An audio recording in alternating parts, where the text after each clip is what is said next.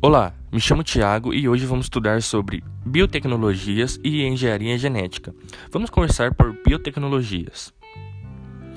A biotecnologia é o ramo de biologia que desenvolve tecnologias a partir de organismos vivos ou matéria-prima a partir delas, baseado nos processos biomoleculares e celulares para criar ou modificar produtos e resolver problemas na sociedade.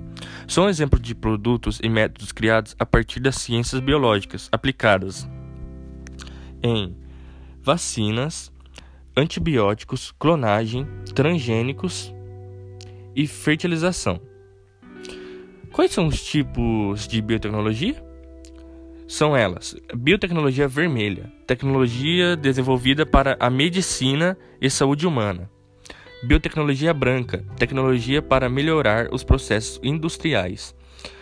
Biotecnologia verde, tecnologia para a agricultura. A biotecnologia azul são tecnologias para o aproveitamento dos recursos marinhos. Biotecnologia amarela, tecnologia para a nutrição e produção de alimentos. Biotecnologia cinza, tecnologias para a proteção e recuperação do meio ambiente. Biotecnologia marrom, tecnologias para o tratamento do solo biotecnologia dourada, tecnologias para bioinformática e nanobiotecnologia. Biotecnologia roxa, tecnologias para a propriedade intelectual e biossegurança. E por último, mas não tão menos importante, a biotecnologia preta, tecnologia utilizada para armamento biológico. E qual a importância da biotecnologia? O desenvolvimento da biotecnologia, com o apoio da microbiologia, biologia molecular, genética, engenharia e informática, entre outras áreas, é importante para doenças, reduzindo a gravidade e a fatalidade, diagnosticar doenças precocemente e salvar vidas, diminuir custos, simplificar e acelerar a produção industrial, criar plantas e insumos com características desejáveis para o aumento e rendimento agrícola. E aonde é feita a aplicação da biotecnologia? Na medicina, em produção de insulina, medicamento e vacinas.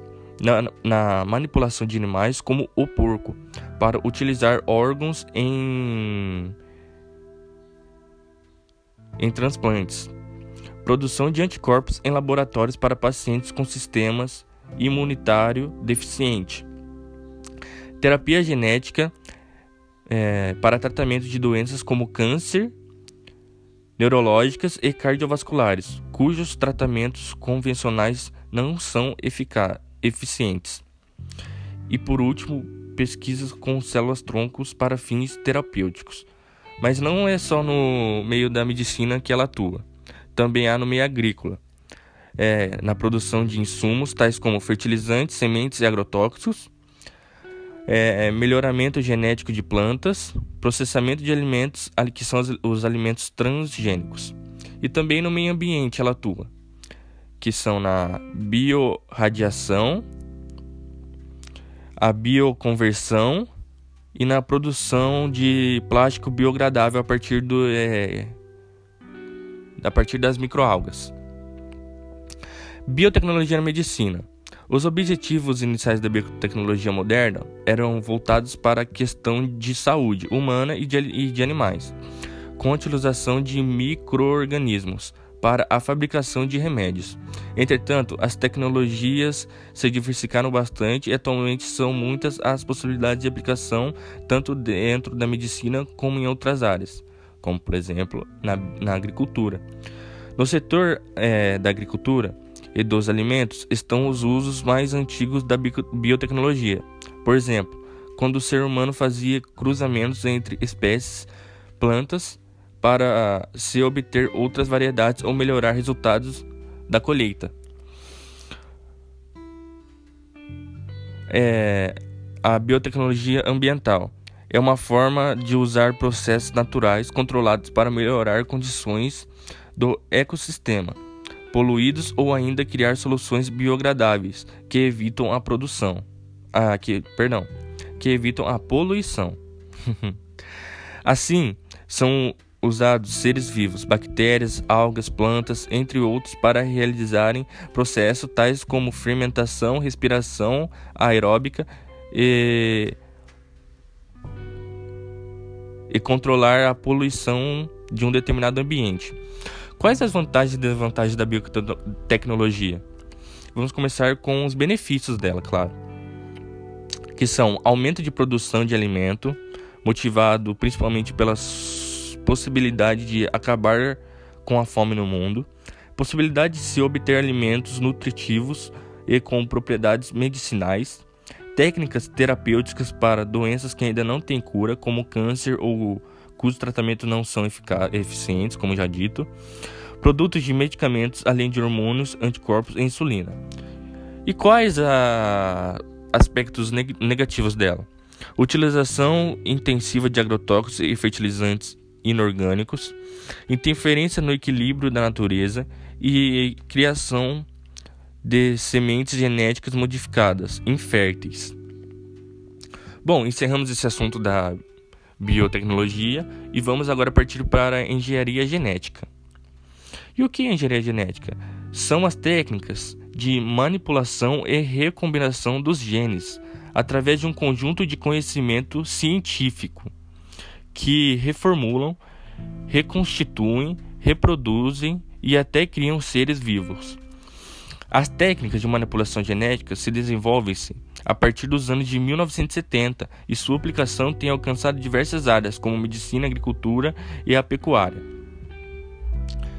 É, engenharia é, genética na clonagem. A clonagem é o processo feito é, em laboratório de produção de espécies geneticamente iguais. O primeiro mamífero clonado foi a ovelha, em 1996, que se chama Dolly no Reino Unido, que viveu durante seis anos. É, seis anos. No Brasil, o primeiro mamífero clonado foi a bezerra, que se chama Vitória, que nasceu em 2001. Células tronco. As células tronco têm a capacidade de originar diferentes células do corpo humano e, portanto, diferentes tecidos. Elas podem ser encontradas em embriões, no cordão umbilical e em vários outros órgãos do tecido humano e tecido humano, perdão, como a medula óssea e a pele. Transgênicos. É, transgênicos são organismos genéticos modificados que, receber, que receberam fragmentos de material genético de outro organismo, que podem ser da mesma espécie ou até outra. No entanto, se um órgão tiver modificações em seu genoma, sem receber material genético de outro organismo, ele é chamado de OMG é, é um organismo genético modificado, sem ser um transgênico. E por último, o pro, é, projeto Genoma Humano. É um projeto que começou em 1990, envolvendo 18 países, entre eles o Brasil nosso, cujo objetivo era determinar a sequência das bases do DNA humano e identificar e mapear os genes de 23 pares de cromossomos e armazenar essas informações em bancos de dados. Portanto, assim desenvolver meios para usar essa informação para fins científicos e terapêuticos. E chegamos ao fim dessa aula, pessoal. Muito obrigado por ter assistido até aqui. Espero que tenham gostado e bons estudos. Até a próxima.